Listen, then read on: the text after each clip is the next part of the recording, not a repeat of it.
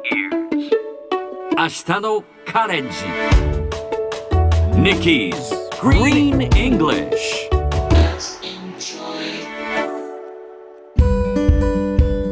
Hi everyone! ここからは地球環境に関する最新のトピックスからすぐに使える英語フレーズを学んでいく Nikki's Green English の時間です。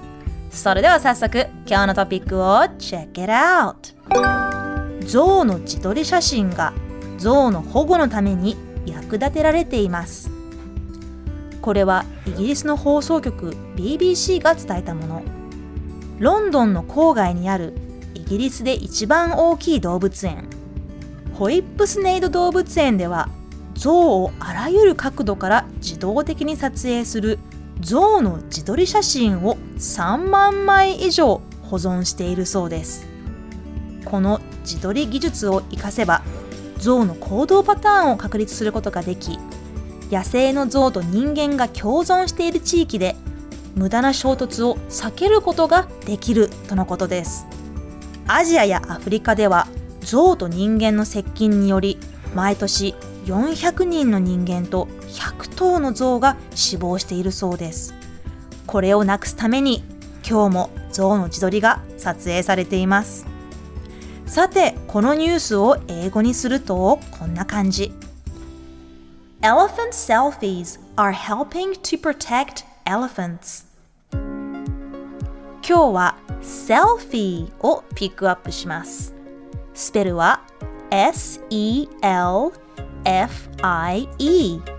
セルフィー。自分で自分を撮影する自撮りのことです。日本語でもセルフィーってよく言いますよね。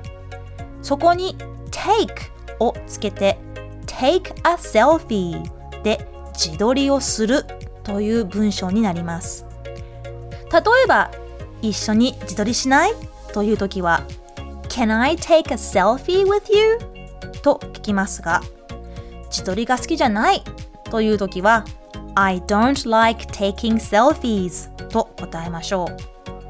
Self は日本語でも使うように自分という意味を持つ言葉ですがこの selfie という言葉もともと2002年にとあるチャットルームでオーストラリア人がセルフィーだからピンボケになってごめんと自撮り写真を投稿したのが始まりなんだそうです。